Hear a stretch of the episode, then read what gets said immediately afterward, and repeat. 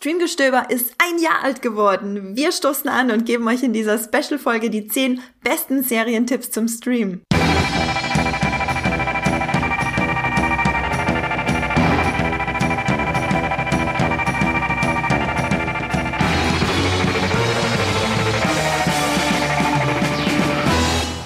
Hallo und herzlich willkommen zu einer neuen Folge Streamgestöber, zu einer ganz besonderen Folge Streamgestöber von eurem Moviepilot Podcast, bei dem wir euch über die besten Filme und Serien, die es da draußen zu streamen gibt, unterrichten, damit ihr auch immer wisst, was ihr abends oder am Wochenende oder auch untertags, je nachdem, wie eure Arbeits- oder Schulzeiten so aussehen, streamen könnt. Ich bin Andrea Wöger. Ich moderiere euch meistens durchs Streamgestöber, abwechselnd mit meinen Kolleginnen und Kollegen Jenny Jecke und Max Wieseler. Und wir haben hier im äh, Moviepilot Podcast Streamgestöber auch immer die gesammelte Moviepilot-Redaktion zu Gast. Ähm, meistens natürlich nur zwei oder drei auf einmal. Heute seid ihr da draußen, liebe Zuhörerinnen und Zuhörer, live dabei bei einem kleinen Experiment, das wir uns in den Kopf gesetzt haben. Eine Special-Folge, wie ich sie vorhin schon angekündigt habe. Eine nach dem anderen wird sich heute hier die virtuelle Skype-Klinke in die Hand drücken. Ein kleiner Hinweis noch von mir. Unseren Podcast könnt ihr natürlich auch abonnieren, da würden wir uns ganz besonders drüber freuen, bei Spotify, Apple Podcast, Podcast Addict und natürlich jeder anderen Podcast-App eures Vertrauens auf in Streamgestöber. Und da haben wir unseren ersten äh, Gast für heute. Die erste, die geklopft hat, ist unsere liebe Esther Stroh. Hallo Esther. Hallo Andrea, soll ich mal hier die knarzende Tür aufmachen? Ist mir ehrlich gesagt ein bisschen zu gruselig gerade. Ich kann auch einfach in meinem Stuhl hin und her knarzen. Dann äh, simuliert das vielleicht auch die Türe, die du gerade aufstößt zu unserem virtuellen Raum. Und bevor du, liebe Esther, deinen allerliebsten Lieblings-Streaming-Tipp los wirst, habe ich noch einen ganz besonderes. Denn unser erster Streaming-Tipp heute wird gesponsert vom Filmverleih Cape Light Pictures und wir freuen uns wahnsinnig über diese wertvolle Unterstützung des Streamgestöbers. Die Rede ist von dem Science-Fiction-Thriller Archive, der die Verheißung von künstlicher Intelligenz und einem Leben nach dem Tod auf sehr spannende Art und Weise thematisiert. Den gibt es jetzt schon digital zu kaufen und ab dem 5. November könnt ihr ihn als Stream leihen. Und Archive spielt 2049 auf einer abgelegenen Forschungsbasis und der Cyber-Engineer George Elmore entwickelt dort unter strengster Geheimhaltung eine neue Form der künstlichen Intelligenz und zwar eine Androidin mit menschlichem Bewusstsein. Und George steht kurz davor, es fertigzustellen. Allerdings gerät er zunehmend unter Druck, dass seine Vorgesetzten das Vertrauen in sein Projekt verlieren und zudem hat er ein Geheimnis, an dem er arbeitet, das verborgen bleiben muss. George wird gespielt vom Briten Theo James. Den kennt ihr bestimmt als Vor aus den Die Bestimmung filmen mit Shailene Woodley. Und er ist auch bald als äh, junger Wesemir in The Witcher 2 zu sehen, was ich ganz interessant finde. Die Androidin wird gespielt von Stacey Martin in einer spannenden Dreifachrolle. Da komme ich gleich noch dazu. Sie kennt ihr als junge Joe aus Nymphomaniac. Und ein Highlight für alle Filmfans, zumindest für mich, ist auf jeden Fall, dass Toby Jones auch mit dabei ist. Ihn kennt ihr zum Beispiel als Anim Sola aus den Avengers-Filmen und unter anderem aus Horror-Highlights wie Barbarian Sound Studio. Und Archive ist nun ein Film für Fans von KI-Thrillern, wie zum Beispiel Ex Machina, The Machine oder Automata, denn wir lernen in Archive nicht nur Georges neuesten Entwurf kennen, sondern auch die zwei Prototypen, die dem vorangegangen sind. Das wiederum bringt einige sehr interessante Spannungen zwischen den Maschinen mit sich.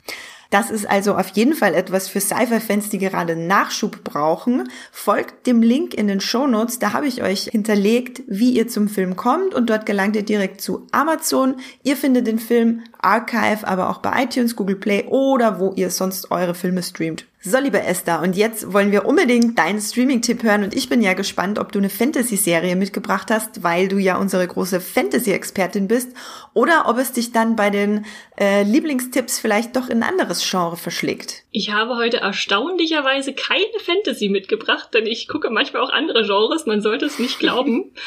Und deshalb möchte ich heute allen ganz, ganz doll ans Herz legen, die wunderbare Serie Downton Abbey. Oh, wie schön. Das freut mich ja besonders, weil die haben wir ja tatsächlich auch zumindest drei Staffeln davon und den Kinofilm gemeinsam geguckt. Auch das war toll. Genau, letztes Jahr, da haben wir immer abwechselnd auf dem Sofa des anderen gesessen und äh, uns da in die britische Gesellschaft Anfang des 20. Jahrhunderts zurückversetzen lassen. Das war traumhaft. Kannst du einmal ganz kurz sagen, worum es in Downton Abbey geht für alle, die es nicht wissen? Wahrscheinlich wissen es fast alle. Ja, wer es frevelhafterweise nicht kennt, der kriegt jetzt einen kurzen Abriss. Und zwar geht's im Prinzip um eine britische Adelsfamilie, genannt die Crawleys. Die leben, ich glaube, die Serie geht los 1912 und die reicht dann bis 26 äh, nach hinten.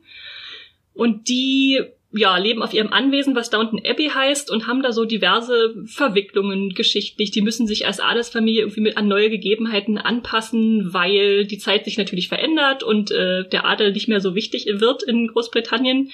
Und ja, da müssen sie sich diesem Wandel stellen. Und gleichzeitig geht es nicht nur um diese Familie, sondern auch um deren Dienerschaft, vom Butler bis zum Küchenmädchen, alles, was da so rumscharwenzelt in dem riesigen Gebäude und das am Laufen hält. Und das ist halt eine unglaublich schöne Dynamik. Da hat man dieses Upstairs, Downstairs, äh, Standesunterschiede, die da aufeinandertreffen.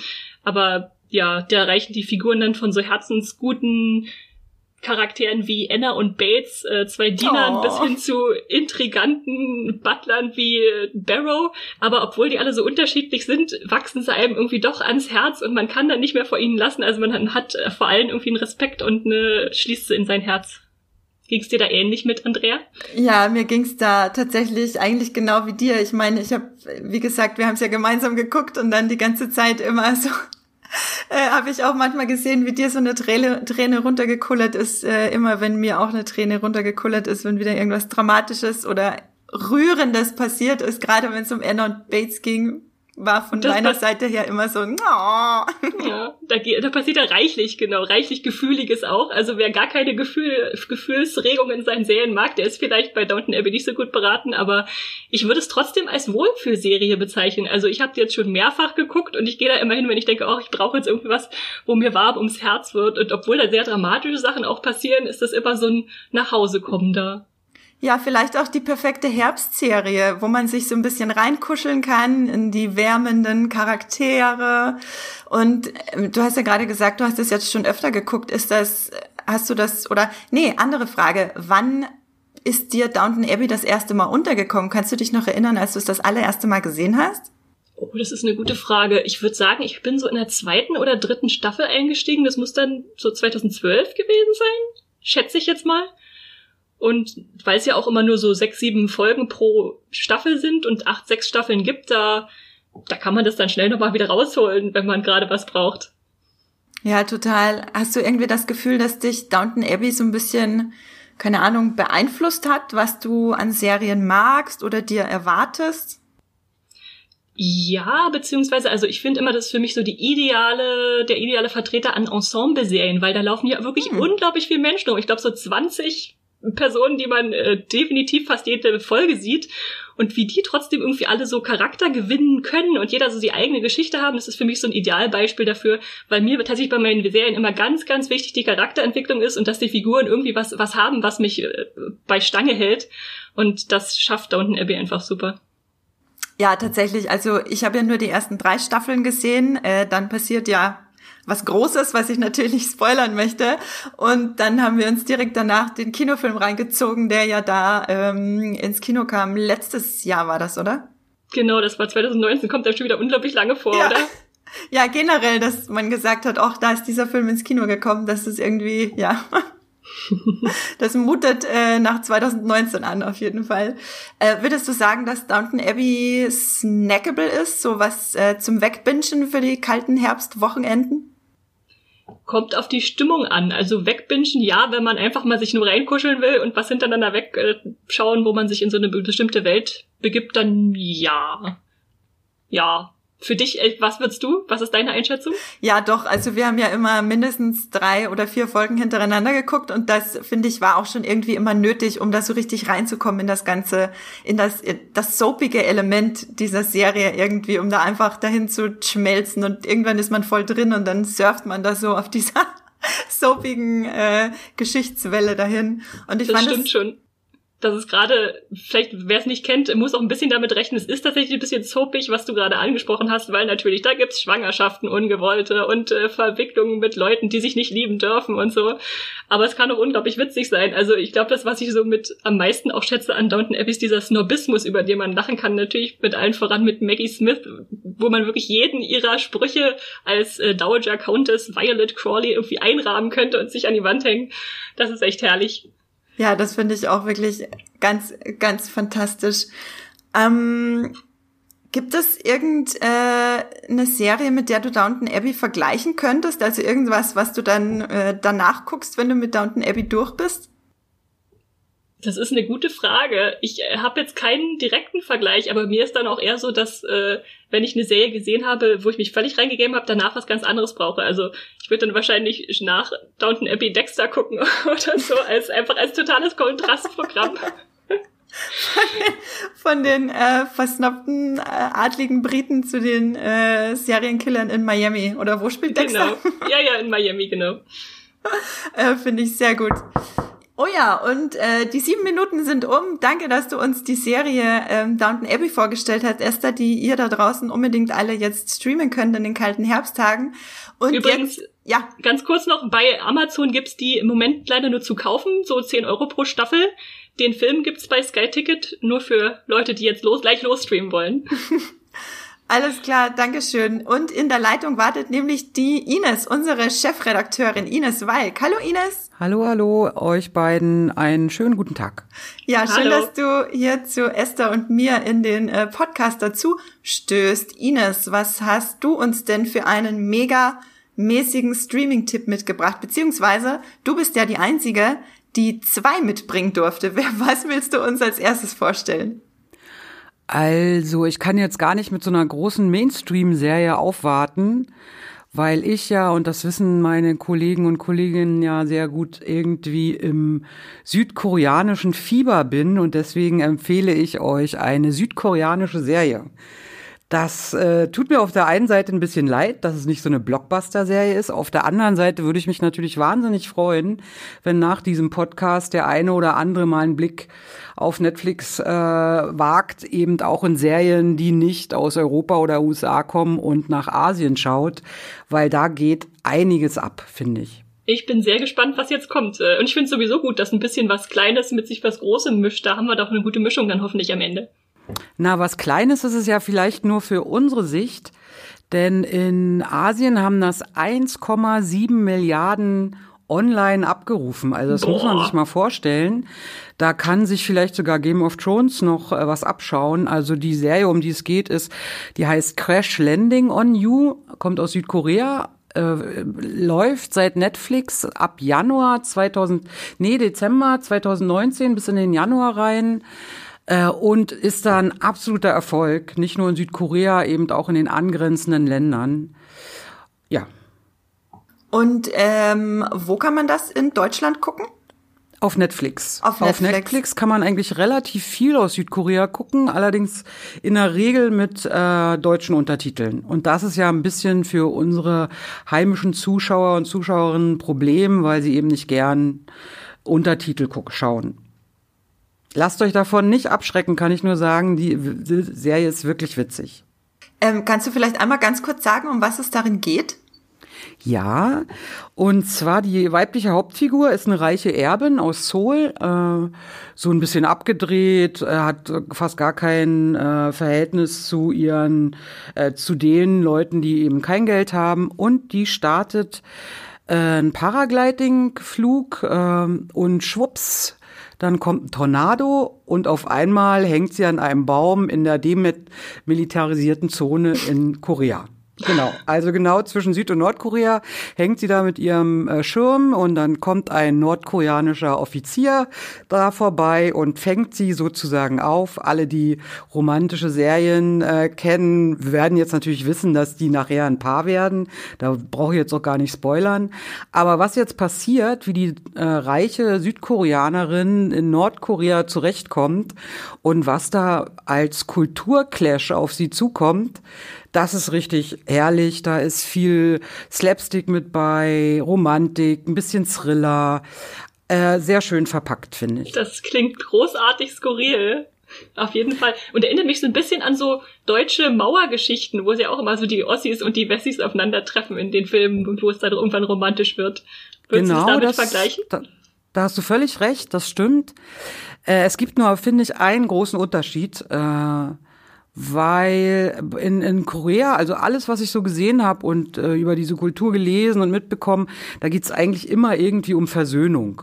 Mhm. Also äh, sei es jetzt zwischen Vater und Tochter oder zwischen Arm und Reich und hier eben zwischen Süd und Nord.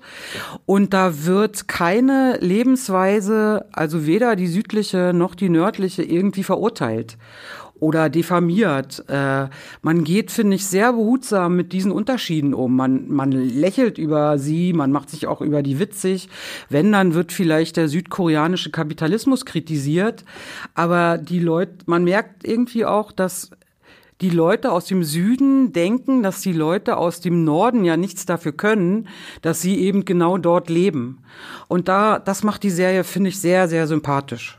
Ich finde tatsächlich auch, dass das extrem spannend klingt und da habe ich jetzt auch richtig Lust bekommen, da mal reinzugucken. Crash Landing on You. Äh, Ines, du hast noch eine zweite Serie mitgebracht. Ja, um dem jetzt noch äh, eins draufzusetzen, auch aus Südkorea. Alles andere hätte mich gewundert, Ines. Ich weiß ja auch nicht, warum ich das mir antue, aber irgendwie bleibe ich immer bei südkoreanischen Serien hängen. Äh, die ist nämlich richtig großes Kino. Ähm, die heißt Mr. Sunshine und ist eine Historienserie, spielt im frühen 19. Jahrhundert in Südkorea. Falls äh, für Historiker, die sich so ein bisschen eben dafür interessieren, da gab es den japanisch-russischen Krieg, den chinesischen Krieg, wie auch immer, alles konzentrierte sich auf Südkorea, was sich 500 Jahre abgeschottet hatte und nun eben die Grenzen öffnen, öffnen muss, äh, frühes 19. Jahrhundert und von den Japanern okkupiert war. Und da gibt's eben eine Geschichte eines Sklavenjungen, der äh, sehen muss, wie seine Eltern in Südkorea Südkorea oder damals überhaupt Korea vor seinen Augen umgebracht werden. Er kommt dann in die USA durch äh, Hilfe eines Mönches und geht dort zur Armee und kommt dann so als 40-Jähriger zurück nach Korea. Und da ist eben gerade diese, äh, diese japanische Okkupation. Und das ist eine super Geschichte. Das ist wunderbar fotografiert, kann ich nur sagen. Es ist episch erzählt, actionreich, großartig, ähm, auch mit wunderbaren Schauspielern äh, Libi Hung Hun, oh Gott, hoffentlich habe ich das jetzt richtig ausgesprochen, spielt die männliche Hauptrolle. Der ist vielleicht dem einen oder anderen aus Terminator 5 bekannt und die weibliche Hauptrolle spielt Kim Terry, äh, die ist bekannt aus Die Taschendiebin. Äh, das ist hm. wirklich unglaublich. Also ich war absolut hingerissen von dieser Serie. Das muss man so mit einer deutschen Eventserie vergleichen, die so große Geschichte erzählt. Also es war richtig gut. Wie stößt du denn dann auf sowas, auf solche ganzen südkoreanischen Sachen? Recherchierst du die und guckst, ob die irgendwo zu streamen sind oder? Ja, ich habe da zwei äh, Geheimquellen. Einmal gibt's eine Seite, die nennt sich My Drama List, die ist auf Englisch und da werden immer alle asiatischen Serien äh, und Filme gelistet, die erscheinen. Da kann man auch sehr schön recherchieren und dort kann man eben auch sehr schön China oder Korea, Taiwan, was auch immer einstellen. Da finde ich schon immer raus, was kommt und auf welchem Sender die laufen. Und dann gibt's wiki.com. Äh, das ist eine Serie, wo eine Community ähm, Serien aus China, Korea, Japan und Taiwan mit Untertiteln versieht. Also du kannst dort eine Live-Serie, die jetzt gerade in Südkorea läuft, mit spanischen oder englischen oder eben auch deutschen Untertiteln sehen, wenn diese Community schon soweit ist, sie übersetzt zu haben. Und da kann man sehr, also da ist das relativ zeitnah, muss ich sagen. Das sind dann, das ist ein Streamingdienst, der mit Werbung läuft. Äh, man kann, es gibt, man kann auch ein Abo nehmen äh, und da bleibt man gut bei der Stange, wenn man sich für diese Region interessiert. Oh ja, äh, oh, ich muss noch was sagen. Du darfst ja noch bleiben. Esther wird jetzt rausgeschmissen. Ach, mein Gott, jetzt habe ich das völlig vermasselt. Er ist noch nicht gescheitert, weil äh, noch, noch bist du da. Noch hast du dich aufgelegt. Esther, deine letzten Worte, bevor wir hier äh, den, den Hendrik statt dir reinholen. Ich würde für meine letzten Worte nochmal zu meiner Serie zurückkehren und äh, Petula Clark paraphrasieren, die in dieser Zeit auch passend gesagt hat, When you're alone and life is making you lonely, you can always go Downtown und ich würde da Downtown Abbey noch dazufügen. Also guckt euch Downton Abbey an. In dem Sinne, äh, tschüss und viel Spaß euch noch. Tschüss, Esther. Ja, und hier ist der Hendrik auch schon, hat äh, Esther rausgeworfen und sich hier äh, reingeschmuggelt. Hendrik, wie stehst du zu südkoreanischen Serien? Ich habe noch nie eine südkoreanische Nein, Serie gesehen. Nein, ich fasse es nicht. Es tut mir leid. Gleich wieder raus. Ja. Nee, ich, ich meine, ich höre, wie Ines immer wieder davon schwärmt, aber ich konnte mich bis jetzt wirklich nicht dazu durchringen. Also südkoreanische Filme gucke ich mir gerne an, aber zu Serien bin ich noch nie so richtig durchgedrungen. Und vor allem das, was Ines äh, da uns da immer vorschlägt, das sind ja in der Regel dann so, so soapartige Sachen, oder? Wenn ich das richtig verstanden habe. Och. Na, dann musst du dir auf jeden Fall den Podcast, wo du nicht dabei warst, nachher anhören, weil da hat Ines zwei oder zumindest eine Sache vorgeschlagen, die dir äh, dann wahrscheinlich auch gefallen könnte. Ja, Mensch. Aber ich nehme an, dass du dann keine südkoreanische Serie mitgebracht hast, die du uns jetzt empfehlen möchtest. Nee, leider nicht. Meine ist sowas von amerikanisch, wie man sich das nur vorstellen kann. Äh, Standardware, im Sinn, also im Vergleich Standardware, könnte man sagen. Was hast du denn mitgebracht? Ich habe My Name is Earl mitgebracht. Eine Comedy. Eine Comedy-Serie ist das, richtig. Ähm, und auch eine sehr, sehr fröhliche Comedy, obwohl sie in einem ähm, eher tristen Milieu spielt, würde ich sagen. Und warum ist My Name is Earl die Serie, die du jetzt ausgesucht hat, hast, äh, um sie zu empfehlen als eine der besten Dinge, die man streamen sollte? Naja, vor allem, weil viel zu selten über diese Serie gesprochen und auch geschrieben wird. Also die ist schon so ein bisschen versunken in diesem, ähm, äh, in diesem, in diesem Serienzeitalter 2005 bis 2010, wo einfach sehr viele tolle Serien entstanden sind. Und da ist sie so ein bisschen untergegangen, obwohl es wirklich eine brillante Comedy ist. Wie viele Staffeln hat die denn? Die hat vier, vier okay. Staffeln ähm, und leider konnte sie auch nicht zu Ende erzählt werden, was glaube ich so ein bisschen dazu beigetragen hat, ähm, dass die so ein bisschen untergegangen ist, weil die Fans einfach kein zufriedenstellendes Ende bekommen haben. Wie enttäuscht warst du damals? Hast du das immer also live verfolgt damals? Ich, ich war nicht live dabei, nee. Also das ist, ich, ähm, man muss auch, ich muss auch dazu sagen, dass diese Serie ähm, fing 2005 an, genau, und ähm, war dann 2009 zu Ende. Und als sie zu Ende war, da ähm, kam sie eigentlich erst so richtig in Deutschland an. Also die wurde bei RTL irgendwann mal im Nachtprogramm ausgestrahlt und haben sie alle gewundert, hä, warum guckt das denn keiner? Wenn die dann um 23.55 Uhr eine, eine Folge zeigen, hä? Äh, um, am Freitagabend, wo sowieso Menschen was ganz anderes zu tun haben. Also war so das typische Serienproblem von bei deutschen Sendern äh, so zwischen 2008 und 2015, wo ja wirklich die noch versucht haben, ähm, amerikanische Serien irgendwie ins deutsche Fernsehen, im deutschen Fernsehen zu etablieren, was aber nie so richtig funktioniert hat. Also sind ja nur wenige Serien wirklich durchgebrochen, äh, die auch in den USA gut besprochen wurden. Kannst du es in einer Minute oder in zwei Minuten auf den Punkt, Punkt bringen, warum du My Name is Earl so genial findest? Ähm, ja, schon. Äh, ich ich versuche ich versuch's mal. Also, ähm, ihr müsst euch vielleicht ähm, My Name is Earl vorstellen wie so eine Kurzgeschichtensammlung ähm, mit natürlich einer Figur, die da immer wieder durchgeht äh, durch die einzelnen Geschichten, aber es sind wirklich geschliffene ähm, Diamanten, äh, diese diese kleinen Geschichten. Es sind wirklich ähm, geschlossene Episoden, wo immer ein Problem erzählt wird und ähm, äh, Earl, also ja, ich habe dir die Handlung noch gar nicht erzählt, das müsste ich vielleicht auch mal machen. Also Earl, der dann immer äh, eine Person aufsucht, der in seiner Vergangenheit geschadet hat. Und es geht immer um diese zwei Personen oder im, in den meisten Episoden geht es dann eben darum, dass Earl auf einen Menschen trifft, den er geschadet hat und dann eben sein Problem versucht wieder gut zu machen. Also dass die Balance im Universum wieder herzurichten, weil er eben äh, so, so einen kleinen Karma-Fimmel entwickelt hat. Und äh, genau, darum geht's. Äh, jetzt ist mir auch wieder eingefallen. Ich habe das nämlich auch ganz oft, äh, ganz viel geguckt damals mhm. tatsächlich, aber ich hatte vergessen, was eigentlich äh, der rote rote Faden von dem Ganzen ist. Und warum? Jetzt hast du noch eine Minute Zeit. warum ist es so genial?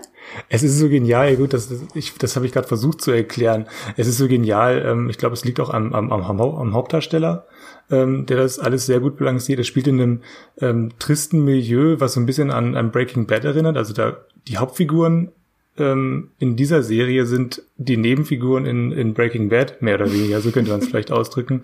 Und die ähm, betrügen sich gegenseitig, lieben sich aber auch gegenseitig. Ist, ähm, irgendwann steht sich dann so ein, so, ein, so ein fester Cast heraus, mit dem äh, wir dann die, die Serie verbringen und äh, der dann auf so eine Reise geschickt wird durch dieses, dieses sehr die, dieses Amerika, ähm, das nicht in der Nähe von einer großen Stadt liegt oder in der Nähe vom Meer oder so, wo sich keiner so richtig drum kümmert und die müssen sich um, sich um sich selber kümmern und ähm, ihren eigenen moralischen Kompass irgendwie herstellen.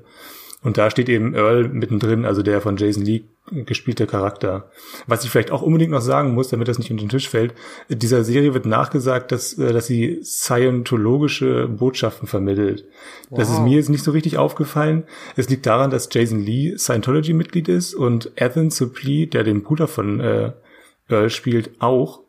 Äh, da kann man schon das so ein bisschen verdächtigen, aber mir ist es nie so richtig aufgefallen. Aber trotzdem, wer da so ein bisschen allergisch ist gegen Scientology, könnte vielleicht, sollte vielleicht einen Bogen drum machen oder vielleicht generell mal ein bisschen was darüber nachlesen. Also mir ist es nicht aufgefallen, aber es ist schon so eine Sache, die man erwähnen muss, wenn man über My Name is Earl spricht. Wo kann man das denn streamen? Ja, bei Sky Ticket. Bei Sky Ticket, vier Staffeln Alle vier Staffeln, ne? alle Folgen, genau. Und ähm, damit ist auch die Zeit für My Name is Earl schon wieder um, weil der Matthias in der Leitung wartet. Ines, Jetzt bist du dran. Was sind denn deine letzten Worte?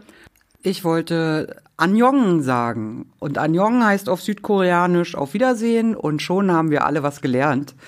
Ein paar Wörter kann ich wirklich äh, durch eben meine Serien, die ich so schaue.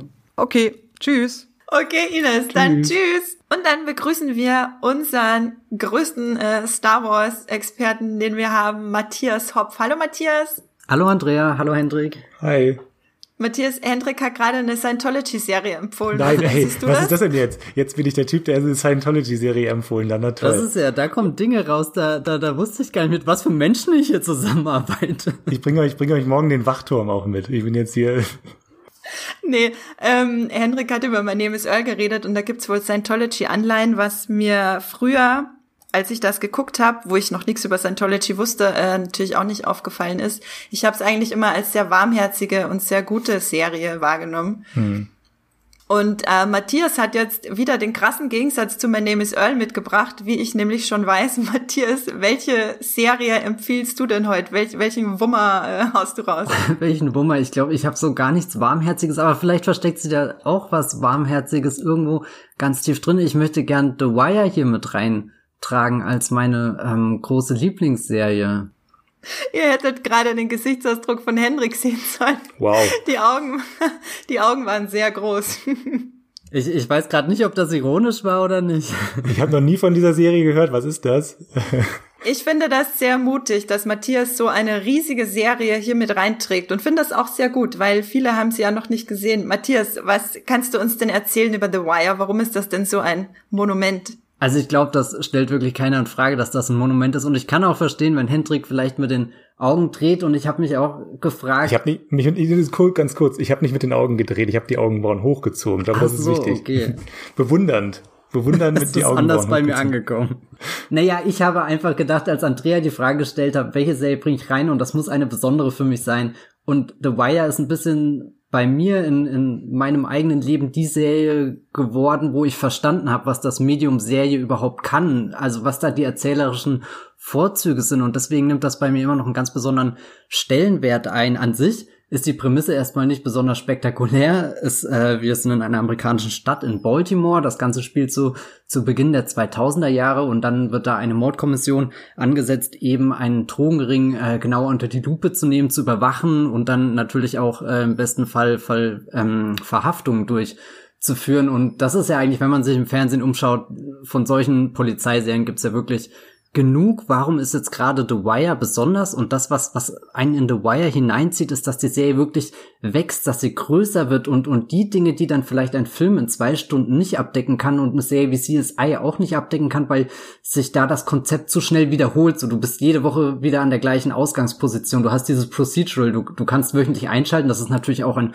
Vorzug davon. Aber The Wire, da, da siehst du richtig, wie jemand von einer kleinen Prämisse anfängt und dann ein riesengroßes Porträt auffächert, also so fast schon, ich, ich habe wahrscheinlich viel zu wenig große Gesellschaftsromane gelesen, um das jetzt zu beweisen zu können, aber für mich ist immer The Wire äh, das, was ein Gesellschaftsroman sein könnte in äh, Serienform. Also wir, wir fangen da in den Straßen an, haben die Polizei Und später kommen dann andere Einrichtungen dazu, wie die Politik in der Stadt, die Schuleinrichtungen, wie, wie äh, reagiert die ganze Medienbranche darauf, was sind journalistische Standards, die vertreten werden können, die Widersprüche, die sich dabei auftun. Also es ist total spannend, einfach nachzuvollziehen, wie David Simon, das ist ja der Creator, der Schöpfer der Serie, ähm, den Kontext in, für, für uns wirklich greifbar macht.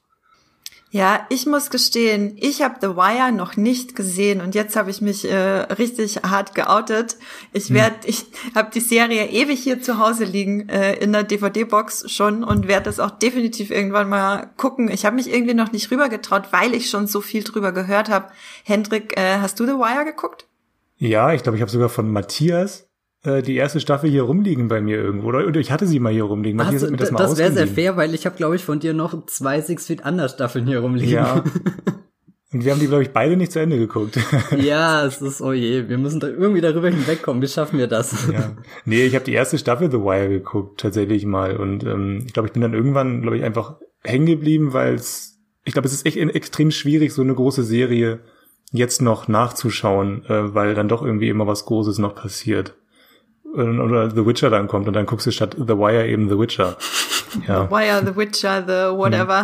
Mhm. Wie sie alle, wie sie alle heißen. Ja, das stimmt schon. Ich habe auch zum Beispiel Sopranos angefangen und die erste Staffel geguckt und es dann nicht geschafft, darüber hinaus weiter zu gucken. Ähm, es ist echt schwierig, solche Serien nachzuholen. Äh, Matthias, ja, du hast eigentlich eh schon sehr schön dargelegt, warum sich diese Serie lohnt. Gibt es da irgendwie Sachen, die dir ganz besonders in Erinnerung geblieben sind von der Serie? Ich musste mir jetzt auch zur Vorbereitung auf den Podcast, weil ich musste, äh, wusste, ich muss jetzt kurz über die Serie reden, habe ich mir nochmal eine Trailer irgendwie auf YouTube angeschaut, weil es einfach sehr lange her ist, dass ich die letzte Folge davon gesehen habe.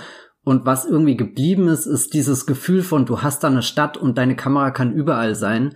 Und, und du kriegst sowohl die Büros mit, du kriegst die Straßenecken mit, du kriegst irgendwelche Clubs mit, Bars mit, aber dann sogar das Klassenzimmer. Und dieses Gefühl, das schätze ich am meisten. Und, und wo ich das wiedergefunden habe, ist bei dem äh, Dokumentarfilmmacher Frederick Wiseman, der seine Kamera ohne Kommentar auch einfach nur in Räume stellt und man beobachtet dann Menschen, äh, wie sie miteinander reden. Und da siehst du einfach vor dir, wie Gesellschaft entsteht. Oder oder nicht entstanden ist es ja schon, wie wie wie umgegangen wird, wie geredet wird, wie keine Ahnung, Probleme gelöst werden oder eben auch nicht. Das finde ich total spannend, das zu äh, überwachen, wollte ich gerade sagen, aber ich überwache das nicht. Äh, zu beobachten ist, glaube ich, das Wort, was ich gesucht habe.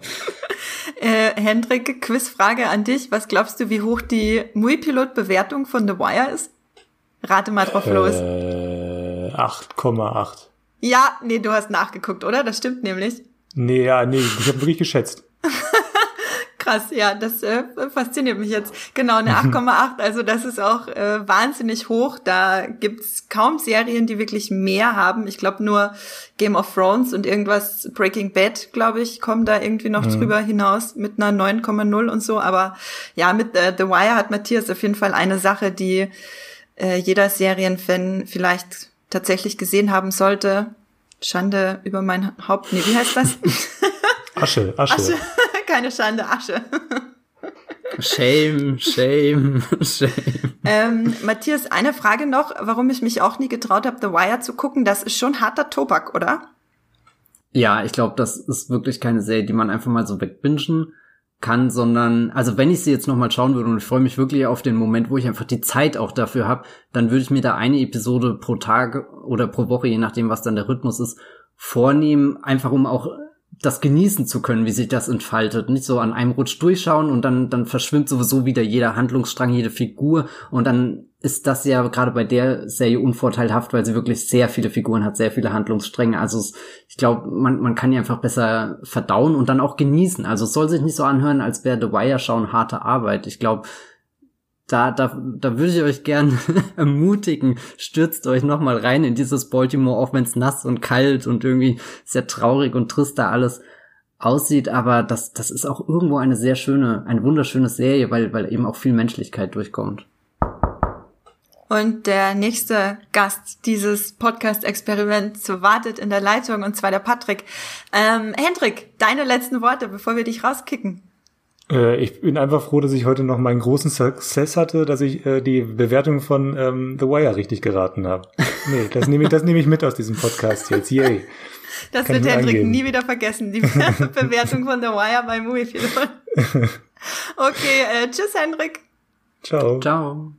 Das war unser Streaming-Experte Hendrik Busch und jetzt kommen wir zu einer Sprachnach Sprachnachricht, die uns die liebe Laura aus unserer Muipilot-Redaktion geschickt hat, die damit ihren Einstand im Streamgestöbe feiert, hier in unserer Jubiläumsfolge. Was hat Laura uns mitgebracht, was wir unbedingt streamen müssen? Ich möchte euch heute die Umbrella Academy ans Herz legen. Davon gibt es mittlerweile zwei Staffeln auf Netflix. Äh, Staffel 3 startet nächstes Jahr. Die Serie basiert auf einer Comicbuchreihe, sticht für mich aber aus anderen Superhelden-Serien heraus, ähm, vor allem wegen ihrer fantastischen Hauptfiguren, die man ganz schnell ins Herz schließt, äh, auch wenn man ihnen manchmal eine klatschen möchte. Kurz gesagt geht's in The Umbrella Academy um sieben Geschwister, die Superkräfte haben und sich nach dem Tod ihres Adoptivvaters zusammenraufen müssen und gemeinsam das Ende der Welt verhindern müssen. Und diese tollen Figuren gepaart mit äh, Zeitreise-Action und emotionalen Momenten, weil es eben einfach sieben Menschen sind, die unter einem grausamen Vater aufgewachsen sind und sich eigentlich nur nach Liebe sehnen, macht die Umbrella Academy für mich zu einem absoluten Netflix-Highlight. Und äh, on top ist die Serie mit toller Musik untermalt. Äh, da habe ich mich schon in der ersten Folge in die Charaktere verliebt, als sie alle gemeinsam zum 80er-Song I Think We're Alone Now tanzen. Und hier ist auch schon der Patrick bei uns in der äh, Jubiläumsfolge zu uns gestoßen. Hallo Patrick, wie geht's, wie steht's? Hallo Andrea, mir geht's gut und wie geht's dir? Ja, mir geht's eigentlich ganz blendend. Ich bin sehr gespannt, beziehungsweise Matthias und ich sind sicher beide sehr gespannt, was du jetzt für eine Lieblingsserie mitgebracht hast, die du uns empfehlen möchtest. Schieß mal los. Äh, ja, ich habe The Leftovers im Gepäck. Das ist eine meiner absoluten Lieblingsserien. Habt ihr vielleicht auch gesehen beide? Ja, gesehen und sehr viel geweint dabei, ja. Oh ja, oh ja. Ich habe sie auch geweint, ja. Ge Geheulbinge nennt man das.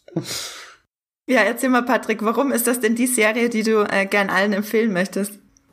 Also The Leftovers ist von Damon Lindelof ins Leben gerufen worden. Den kennen einige vielleicht durch Lost. Da hat er auch als Showrunner mitgearbeitet und wurde eigentlich am bekanntesten. Und The Leftovers knüpft schon so ein bisschen an den Lost-Stil an. Also es geht um ein mysteriöses Ereignis, bei dem zwei Prozent der Weltbevölkerung spurlos verschwunden sind. Und ähm, die Serie setzt dann drei Jahre später ein und beschäftigt sich mit den Hinterbliebenen, wie der Titel schon sagt, mit den Leuten, die zurückgeblieben sind, die im meisten Fällen auch irgendjemanden verloren haben, der ihnen nahe stand und ähm, es geht dann darum, wie diese Menschen, die eben zurückgeblieben sind, mit diesem Ereignis umgehen, ähm, wie sie sich erklären können oder eben nicht erklären können, was da passiert ist und auch wie so eine Gesellschaft überhaupt nach so einer chaotischen Situation wieder zusammenwachsen kann und nicht total im Chaos versinkt. Und ähm, das hat viele Mystery-Elemente, die man eben auch aus Lost schon kennt, aber es hat noch, finde ich, einen stärkeren Fokus so auf diese Drama-Komponente, die in Lost ja auch schon dabei war. Also die Figuren wurden da ja auch sehr tief gezeichnet, auch durch diese Flashback-Struktur, die Lost ja sehr groß gemacht hat. Und The Leftovers geht für mich da sogar noch eine Stufe weiter und schafft ähm, diese Zwischenmenschlichkeit und diese einzelnen Schicksale der Figuren total berührend äh, zu vertiefen und zu verknüpfen und gleichzeitig diesen Mystery-Faktor, der Lost auch schon so spannend und geheimnisvoll gemacht hat, nochmal auch auszubauen. Und das ist für mich wirklich eine unfassbar gute Mischung aus diesem Mystery- und Drama-Aspekt. Und ja, ich finde, die Serie muss jeder eigentlich gesehen haben. Die sollte jeder gesehen haben. Sie ist leider ein bisschen zu sehr unter Radar gelaufen. Also sie hat nicht so ein Massenpublikum wie damals Lost für sich gewinnen können. Deswegen ist sie insgesamt auch nur auf drei Staffeln gekommen. Aber ähm, das macht es für mich dann auch wiederum äh, schön kompakt. Also wenn man sich die Serie jetzt anschaut, dann ist das kein so ein Vorhaben, dass man da jetzt irgendwie sich durch sieben oder acht Staffeln noch durchprügeln äh, muss sozusagen, sondern es ist äh, sehr kompakt mit den drei Staffeln. Und ähm, es hat auch, äh, auch wenn ich da jetzt nichts äh, spoilern will oder so, es hat einen sehr tollen, also einen fantastischen Abschluss. Es fühlt sich nicht irgendwie so an, dass sie jetzt abgesetzt wurde, die Serie, und man bleibt noch so in der Luft hängen, sondern man bekommt wirklich auch einen grandiosen Abschluss in dieser Serie. Und ähm, ja, man kann sie in Deutschland bei Sky Ticket äh, schauen. Sie ist eine HBO-Serie in den USA und deswegen ist sie bei uns bei Sky gelandet und ja, ich, ich weiß nicht, ihr habt die auch gesehen. Wollt ihr da auch irgendwie kurz eure Erfahrungen wiedergeben oder wie ging es euch bei der Serie? Da fange ich zu weinen an, wenn ich meine Erfahrungen wiedergeben muss. Ähm, nee, Matthias ist ja auch eine von deinen Lieblingsserien, wenn ich mich recht entsinne. Definitiv. Ich war fast neidisch, als ich gesehen habe, dass sich Patrick schon äh, hier äh, gemeldet hat ähm, für The Leftovers. Nee, Ich glaube, ich habe mich in The Leftovers verliebt, sobald diese, dieser Anfang kam und die Musik von Max Richter, da bin ich ja sowieso ganz nah am Wasser gebaut, sobald da irgendwas mm. passiert, ähm, rückt mich das schon in, in eine ja sehr weinerliche Situation. Nee, was mich bei The Leftovers vor allem begeistert hat, du, du denkst, du kennst die Serie, dann kommt irgendwie die zweite Staffel und du lernst so vieles nochmal neu, so viele Abgründe, so viele Traumata, die sich da auftun. Aber dann kommt nochmal diese dritte Staffel, die, die wirkt, als, als wären alle Autoren nochmal einen Schritt zurückgetreten, hätten Tiefluft genommen und dann einfach gesagt, so, wir machen jetzt eine Serie, wie sie noch nie da war. Hm.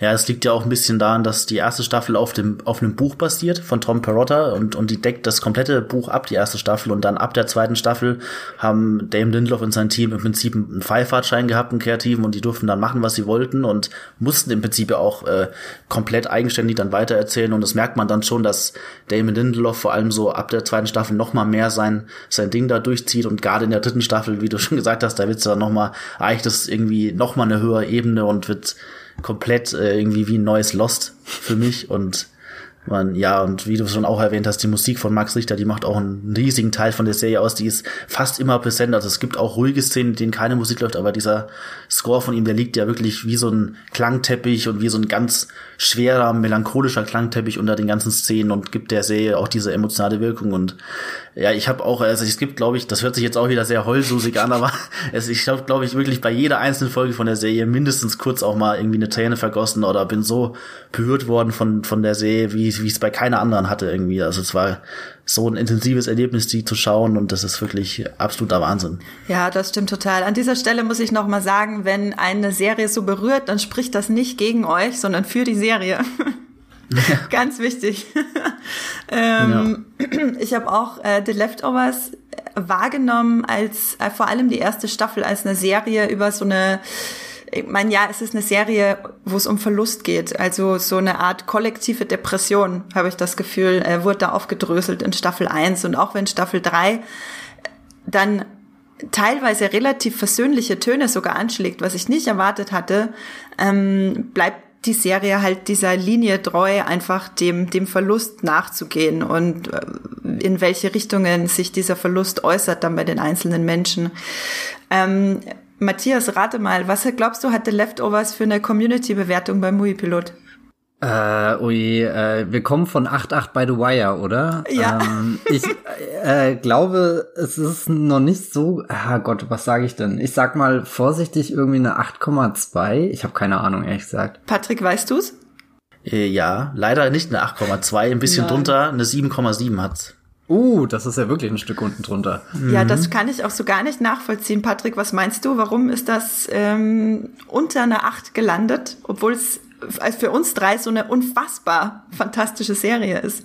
Ja, ich glaube, es liegt halt wirklich an Damon Lindelof, der ja schon stark polarisiert. Also viele können mit seiner Art des, des Mystery-Storytellings nicht so viel anfangen. Also er begibt sich ja da teilweise schon sehr in, in religiöse und spirituelle Gefilde. Das schreckt, glaube ich, viele auch einfach ab, dass sie sagen, es wird irgendwann so verschwurbelt und esoterisch, dass sie da einfach aussteigen. Aber gerade so ab der zweiten und eben dritten Staffel, da legt er da immer noch eine Schippe drauf und, und zieht da sein Ding durch. Und ich glaube, das stößt viele ab, äh, neben diesem Drama, das er wirklich da erzählt wird, mit dem sich, glaube ich, fast jeder identifizieren kann, hat, glaube ich, gerade dieser Mystery-Anteil da. Es war ja bei Lost in den späten Staffeln auch so, dass da viele dann abgesprungen sind oder sehr enttäuscht waren, wenn er, als es dann wirklich in extrem abgespacede Gefilde ging und dann auch Erklärungen kamen bei Lost, die tatsächlich bei Leftovers nicht so stark sind. Also The Leftovers äh, bewahrt sich das größte Geheimnis im Prinzip bis zum Ende. Und ähm, ich glaube trotzdem, dieser Mystery-Teil und der Damon Lindelof-Stil, der polarisiert eben immer noch stark und steckt da viele ab.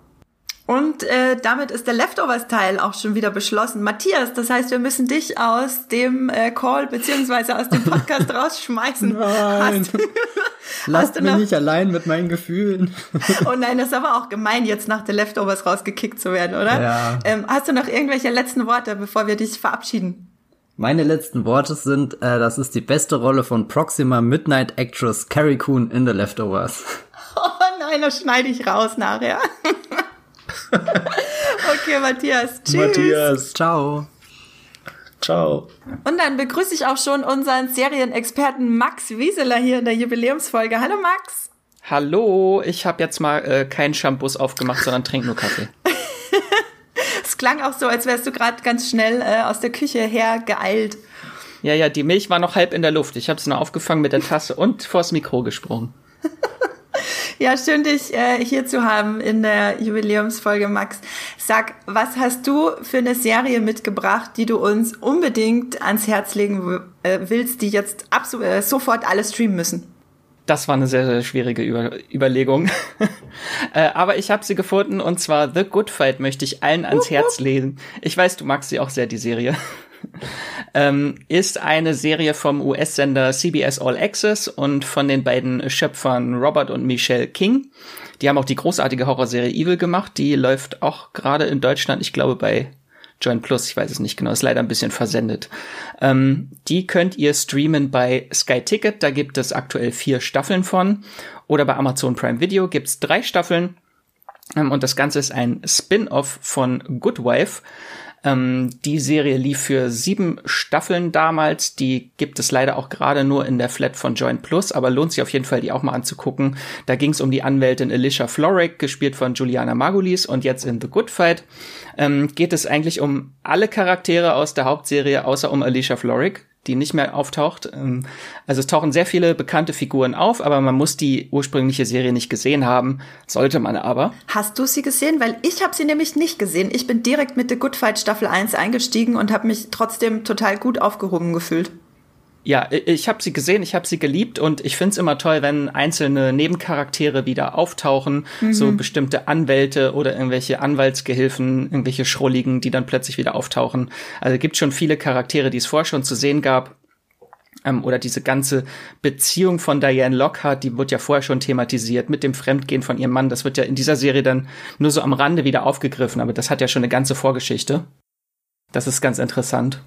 Ähm, Finde ich interessant, dass das schon, wir hatten jetzt schon mehrere Serien, die bei Sky Tickets sind. Ich habe immer das Gefühl, Sky hat einfach durch HBO und, und diese ganzen äh, Lizenzdingens äh, wirklich einige ziemlich gute Serien. Patrick, hast du zufällig mal The Good Wife oder The Good Fight gesehen? Nee, weder noch. Deswegen höre ich auch gerade ganz gespannt zu und äh, will von Max erfahren, wie, also dass du mir noch ein bisschen beschreibst, für wen ist das jetzt geeignet oder was, was macht das irgendwie aus?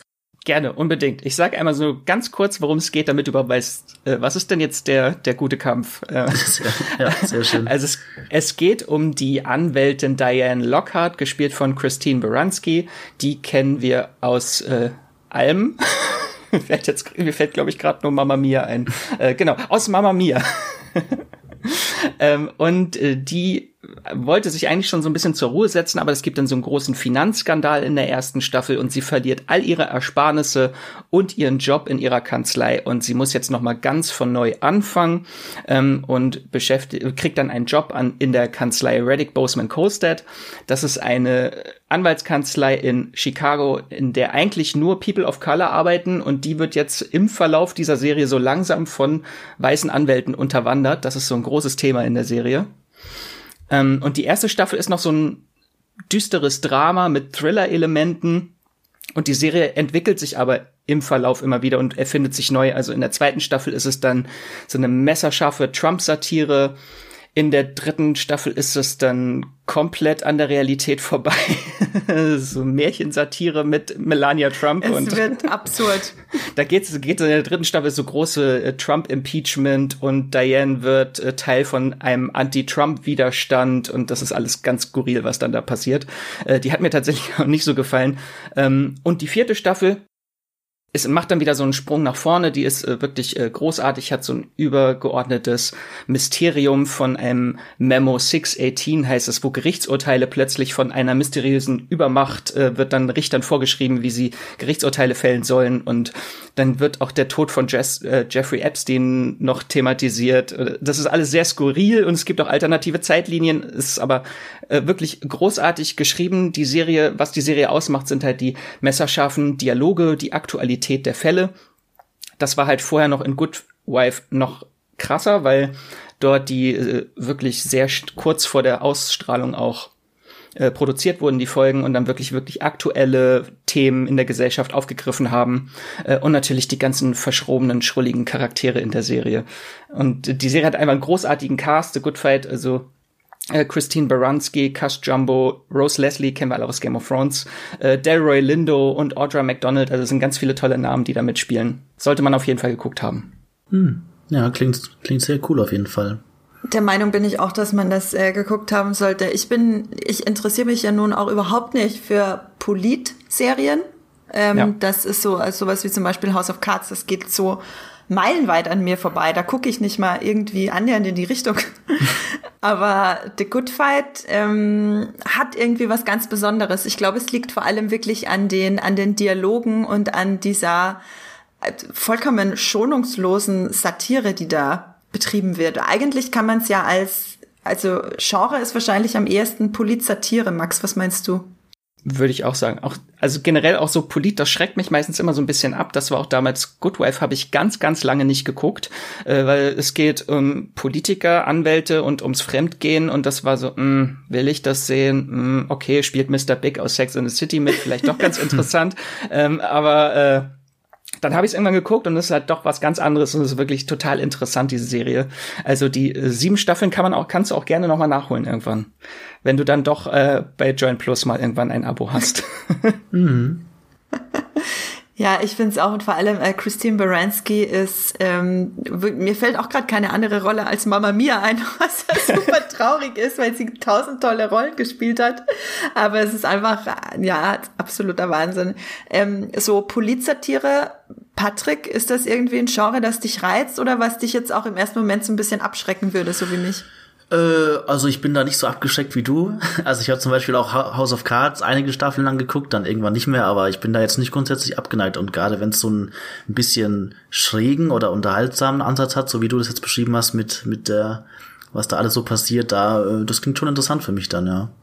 Ja, ja, das, also es ist schon sehr schräg. Das sind halt immer so ernste äh, Gerichtsfälle teilweise, die dann aber so wirklich durch schrullige Anwaltsfiguren oder, mhm. irgendwelche Richter, die sehr, sehr verschroben sind, äh, wirklich so eine komplett andere Note nochmal bekommen. Das ist wirklich total interessant. Es ist sehr viel ähm, Situationskomik macht sehr viel Spaß. Und ich finde das total interessant, wie sich diese Serie entwickelt, weil sie ist jetzt in Staffel 4 eigentlich überhaupt nicht mehr das, womit sie angefangen hat, die Serie. Auch vom Cast, der Cast ändert sich ständig gefühlt irgendwie.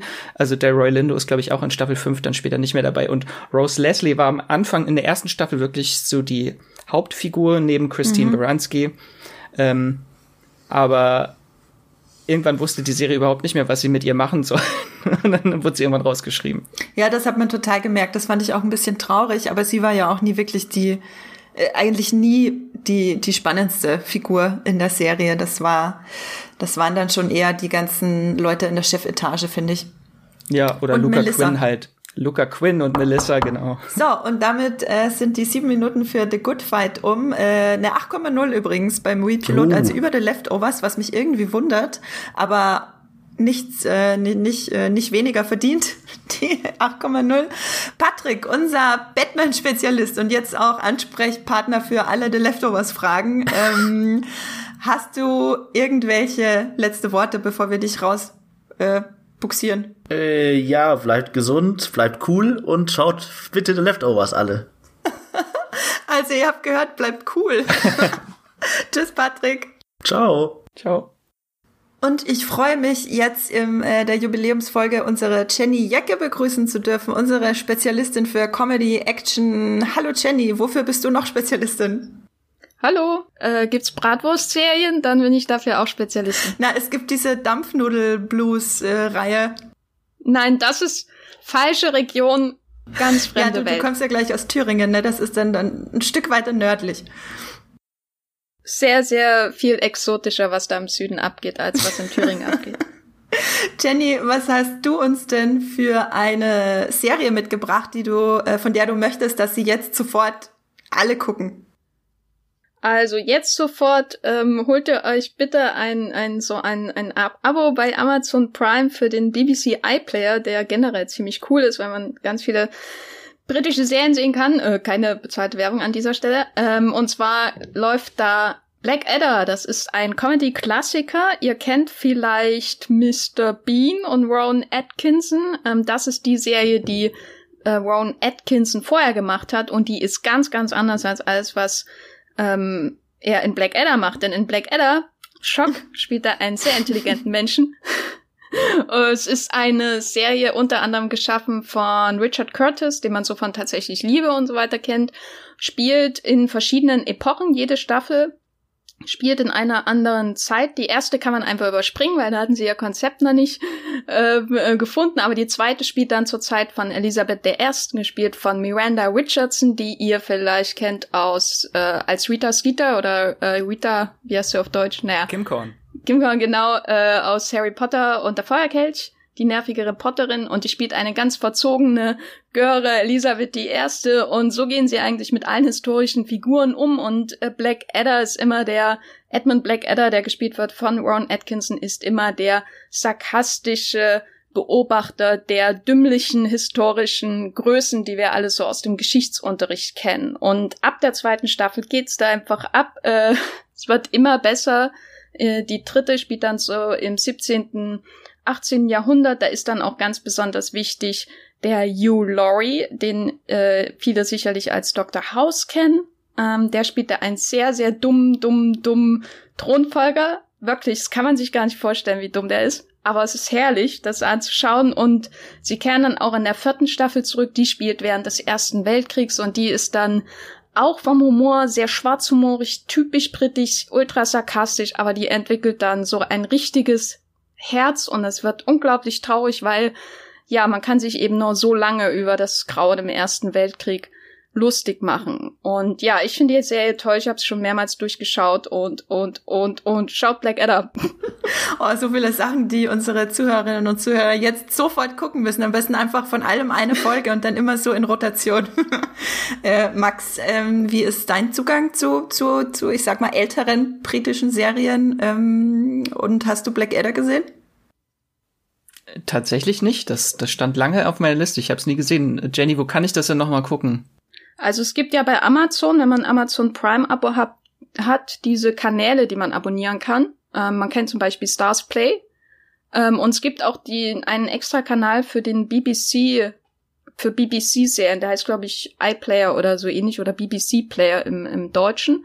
Und da gibt es Black Adder, es gibt 40 Towers, also die Serie, die John Cleese nach Monty Python gemacht hat. Es gibt Doctor Who und alles Mögliche. Und ich klinge jetzt wirklich wie jemand, der da bezahlt von der BBC reinkommt. Aber ähm, nur so als Gedanke, wenn Black Adder interessant klingt und man auch ähm, und ihr euch vielleicht ähm, generell gerne aufgehoben fühlt in britischen Serien und bei britischem Humor, dann äh, lohnt es sich vielleicht ähm, für ein paar Wochen oder so dieses Abo zu haben, um da mal durchzubingen, was so alles gibt. Und ich kann wirklich sagen, Black Adder ist zwar schon so alt wie ich, oh mein Gott, ähm, aber es wirkt halt trotzdem noch in gewisser Weise zeitlos, der, der Humor, weil es eben so an diese historischen Epochen gebunden ist und nicht an die 80er Jahre oder so. Ja, ich habe auch schon, es steht auch schon ewig auf meiner Liste und ich habe mich irgendwie nie dazu durchgerungen, das zu gucken. Ähm, für äh, oder für, für wen ist denn die Serie jetzt am ehesten? Würdest du sagen, die Serie ist für alle Leute zugänglich oder ist es vielleicht so ein spezielles Publikum? Also man sollte schon eine gewisse Affinität zur britischen Kultur haben und vielleicht wissen, wer Elisabeth die Erste ist. Äh, also der Humor basiert sehr stark auf Wortwitzen. Also das Englisch ist schon sehr wichtig, das muss ich auch sagen. Ich glaube, die ist auch nur im Original bei Amazon. Ähm, aber es, im Deutschen würde sie auch komplett ihren Humor verlieren. Also die lief bei Arte früher mal oh, und da lief es, glaube ich, auch oft nur mit Untertiteln oder so.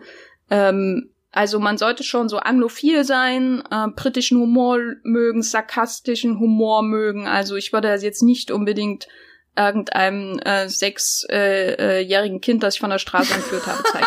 Wie oft entführst du denn sechsjährige Kinder, Jenny? Und was zeigst du denen dann? Ich, ich entführe die immer, um den britischen Serien zu zeigen und dann entlasse ich sie wieder in die Welt. Nein, tue ich nicht, wollte ich an dieser äh, Stelle nochmal sagen. Erst die BBC-Werbung und dann äh, noch Kinderentführung. Naja. Ähm, so ist das bei der in der äh, Movie Pilot Redaktion. Ja, ich finde, äh, ich habe irgendwie noch nie so den Zugang gefunden zu äh, britischer Comedy, obwohl ich ganz viele Freunde habe, die das gucken. Äh, Jenny, guckst du denn auch gern so britische Comedy-Quiz-Shows? Die sind ja dort ganz beliebt. Äh, das habe ich mal versucht, aber nee. Also, ähm, nee, ich, ich hatte mal generell so eine britische Phase, wo ich sehr viel britisches Kino, Kinogeschichte nachgeholt habe und dann auch alles so, was an den wichtigsten Serien zu holen ist. Also, ähm, wenn man sich anschaut, Downton Abbey gibt's natürlich, wurde hier auch schon empfohlen, glaube ich. Yes. Ähm, und äh, es gibt aber noch viel, natürlich viele andere, so, so tolle Kostümserien, äh, Stolz und Vorurteil mit Ken Colin Firth und, und Wiedersehen in Brideshead. Und das habe ich mir alles angeschaut und auch die Comedy-Serien. Also ich war einfach äh, vor, vor ein paar Jahren auf so einem Briten-Trip äh, und da habe ich das alles äh, mir reingezogen. Deswegen man sollte schon äh, so eine gewisse Affinität zur, zur britischen Kultur haben, äh, weil dann einfach auch die Referenzen in äh, Blackadder noch mehr Spaß machen, wenn sich da zum Beispiel über das bizarre Wahlsystem äh, und die Rotten Boroughs und so in, in Großbritannien lustig gemacht wird und so. Das, das äh, hilft schon, wenn man ein bisschen was damit anzufangen weiß, dann macht Blackadder noch mehr Spaß. Und Max, deine letzte Stunde hier im Jubiläumspodcast hat geschlagen. Oh Gott. Was sind deine letzten Worte, bevor du uns verlässt? Famous last words. Ne? äh, dann sage ich, äh, feiert Streamgestöber, gruselt euch schön zu Halloween, bleibt gesund und äh, streamt alle The Good Fight. Ihr habt's gehört, streamt alle The Good Fight. Tschüss, Max. Ciao. So, Andrea, was ist denn eigentlich dein Tipp? Äh, ja, genau. Jetzt, äh, ich, ich hatte ja vorhin schon äh, Archive angepriesen, aber ich habe natürlich auch noch einen Serientipp und zwar habe ich was Österreichisches mitgebracht. Äh, Braunschlag. Ähm, kennst du Braunschlag, Jenny? Hast du das mal geguckt? Ist da die eine aus dem Tatort Wien dabei? Dann habe ich schon mal ein Bild davon gesehen. Ich Adele Neue, Neue ha ha Hauser, Häuser? Ach so, du meinst, äh, nee, ich glaube, was du meinst, ist ähm, vier Frauen und ein Todesfall. Okay, dann habe ich nicht mal ein Bild davon gesehen. Was ich meine ist, äh, äh, ich, Braunschlag, genau. Braunschlag ist in, auch in Deutschland bei Netflix zu streamen. Das sind acht Folgen, ist eine Miniserie, das geht auch ganz schnell weg und das ist wirklich tiefst österreichisch und ich habe lange überlegt, was ich heute empfehlen soll, was alle gucken sollen und ich dachte, ich äh, äh, empfehle ein Stück von meiner Heimatkultur. Und viele Leute glauben ja immer, dass es nicht so große Unterschiede gibt zwischen Deutschland und Österreich und, und, und der Schweiz, weil man dort auch ein bisschen Deutsch redet. Also Deutsch redet teilweise in bestimmten Regionen. Aber es ist einfach ein meilenweiter Unterschied. Das ist von äh, David Schalko, der hat ganz viel äh, Satireprogramm äh, inszeniert, vorher für den ORF. Und ähm, Braunschlag ist ähm, jetzt eben eine achtteilige Serie, spielt im Waldviertel, das ist im Norden Österreichs an der tschechischen Grenze, so ein, in einem kleinen Dorf. Das Dorf ist fiktiv und das heißt äh, Braunschlag. Und ja, man kann, also wie soll ich sagen, man kann es irgendwie Österreich-Satire nennen. Es ist ein ganz tief schwarze, zynische, extrem witzige, teilweise auch blutige und vollkommen absurde, äh, absurdes Auseinandernehmen äh, der jüngeren Geschichte und Ereignisse in Österreich. Also kurz, worum es geht. Es geht, ähm, wir verfolgen die, die Machenschaften des Bürgermeisters Gerrit Schach, der seine Gemeinde heruntergewirtschaftet hat, die ist pleite. Und äh, er hängt immer ab in der Dorfdisco bei seinem besten Kumpel, dem Richard äh, äh, Pfeisinger, glaube ich, heißt er. Ich muss aufpassen, nicht österreichisch zu reden bei den ganzen Namen hier. Äh, der Richard Pfeisinger. Und die überlegen sich jetzt mehr zufällig als gewollt eine Marienerscheinung um den Tourismus anzukurbeln im Dorf. Und dazu nehmen sie so ein bisschen den, den Dorfdepp, den Rainer Matusek, den ähm, setzen sie da darauf an und der glaubt das natürlich alles sofort. Sie inszenieren das und der Tourismus blüht. Und dann verfolgen wir halt die, ja, die ganzen Machenschaften von den verschiedenen Leuten. Es werden halt ganz viele Sachen aufgenommen, die in Österreich passiert sind. So ein bisschen diese ganze Fritzel-Thematik, Leute in den Keller einsperren. Ist das weit verbreitet in Österreich? Naja, wenn man sich wenn man sich so anguckt äh, mit Campusch und mit Fritzel, dann könnte man meinen, dass es da einen roten Faden gibt an Verbrechen in äh, Österreich. Ähm, aber das, das wird da halt auch paro äh, parodiert, äh, genauso wie diese ganzen Vitamin B, ähm, in der österreichischen Politik und Bauwirtschaft und oh ja, da kommt der Rettungswagen. Ja, also es ist ähm, großartig. Jenny, du bist doch auch großer Freund von Satire, oder? Dir müsste das doch vielleicht eigentlich zusagen. Ja, also es klingt auf jeden Fall interessant. Meine erste Frage wäre aber, brauche ich dafür Untertitel? Weil wenn ich mir manchmal so eine ähm, Komm süßer Tod, Josef Hader ähm, Geschichte anschaue, dann äh, schalte ich die schon dazu, damit ich das wirklich, also damit ich auch die Wortwitz verstehe oder so. Vermutlich ja. Also es reden, glaube ich, nicht alle tiefstes äh, Waldviertlerisch, sage ich jetzt mal. In Niederösterreich ist ja ähnlicher, ähnlicher Dialekt wie in Oberösterreich und auch nicht so weit weg von, von dem bayerischen Dialekt. Aber wenn du für bayerische Filme Untertitel brauchst, dann ja. dafür wahrscheinlich auch. ja, also das habe ich tatsächlich schon öfter gehört. Ähm, das ist mir dann immer gar nicht so bewusst, dass ähm, man oder, oder du, Leute wie du, äh, hochdeutsche Menschen, Untertitel brauchen. Naja, jetzt übertreibt man nicht. In Thüringen, also ich komme aus dem Grenzgebiet zu Sachsen und ähm, es war lange Arbeit, das abzutrainieren. ja, stimmt, das hört man bei dir eigentlich gar nicht so raus, ne? Ja, das, das Studium zwingt einen dazu, glaube ich, die, die Vorträge. Wir sollten mal so ein äh, äh, Podcast-Special machen, wo wir alle Hochdeutsch reden und die Leute erraten müssen, wo wir herkommen. Ob sie es ob sie's durchhören. Oder wir reden alle in unserem extremsten Heimatdialekt. Äh, äh, und dann äh, müssen die Leute erraten, worüber wir eigentlich geredet haben. Boah, ja, wahrscheinlich verstehen wir uns gegenseitig nicht. Das wird ja dann interessant. Ähm, wie ist das denn? Also ich ähm, weiß ein bisschen was von Vetternwirtschaft in Österreich, also weil ich meine Doku aus Versehen gesehen habe und ich weiß natürlich die Kellergeschichten, da gibt's ja auch diverse Filme drüber, über diese seltsame Tradition ähm, ja. ähm, und kennen irgendwie den Kurz so, aber werde ich in der Serie so reingeführt, dass ich das verstehe, selbst wenn ich die Details nicht kenne, oder sollte ich mir vorher äh, den einen oder anderen Wikipedia-Eintrag durchlesen? Es wird, glaube ich, nicht wirklich irgendwas erklärt in der Serie, was jetzt parodiert wird, aber es wird auf eine Art und Weise dargestellt, dass du überhaupt kein Vorwissen brauchst. Also wenn du kein Vorwissen hast äh, über diverse Ereignisse und Vetternwirtschaft, dann ist das einfach nur eine extrem skurrile, absurde äh, Erzählung, die du da, äh, die du da, ja, verfolgst. Ich glaube, du, es ist wirklich auf einem anderen Level unterhaltsam. Egal, ob du äh, wirklich viel weißt drüber vorher oder nicht. Also Beispiel ist, mein Bruder hat das mit seiner ähm, Freundin geguckt, die ist, die kommt aus Deutschland und sie war halt, äh, wusste, mittlerweile wohnt die in Österreich, aber da wusste sie noch nicht viel über Österreich. Und sie war vom ersten Moment an komplett reingezogen. Also auch wenn sie nicht viel über das Land wusste, es ist einfach so dieser, dieser schwarze Humor, der bricht einfach von Minute eins an das Eis, wenn man sich darauf einlassen kann. Es klopft.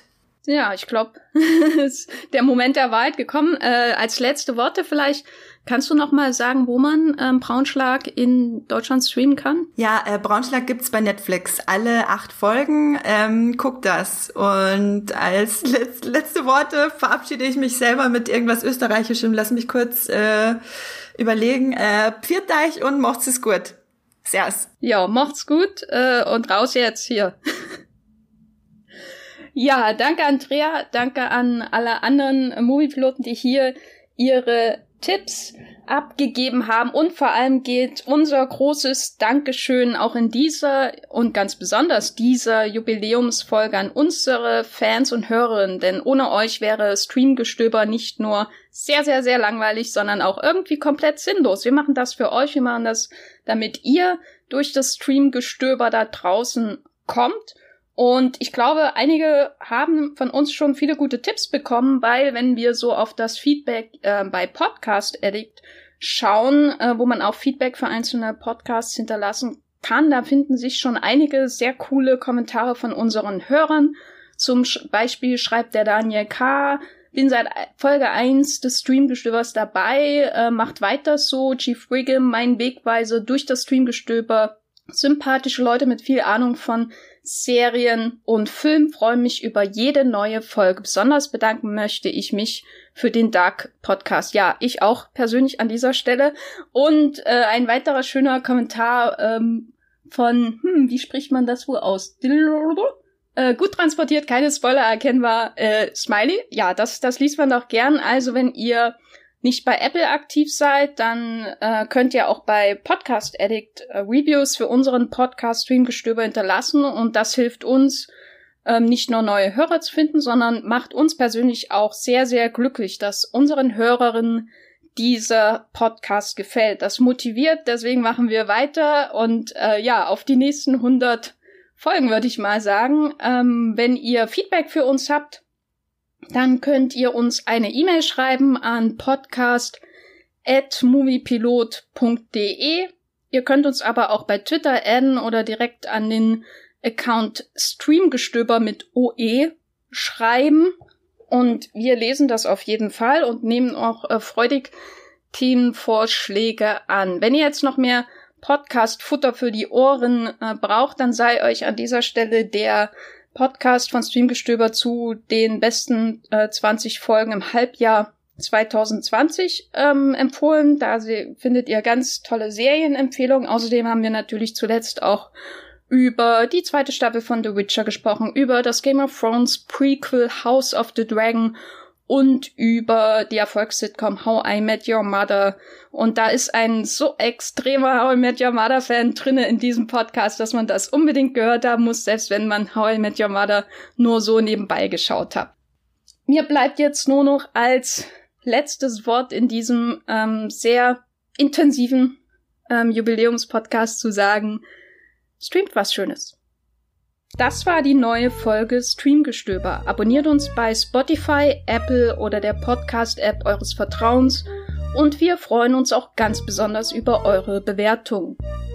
Die Musik wurde aufgenommen und produziert von Tomatenplatten. Feedback und Wünsche gehen an podcast.moviepilot.de.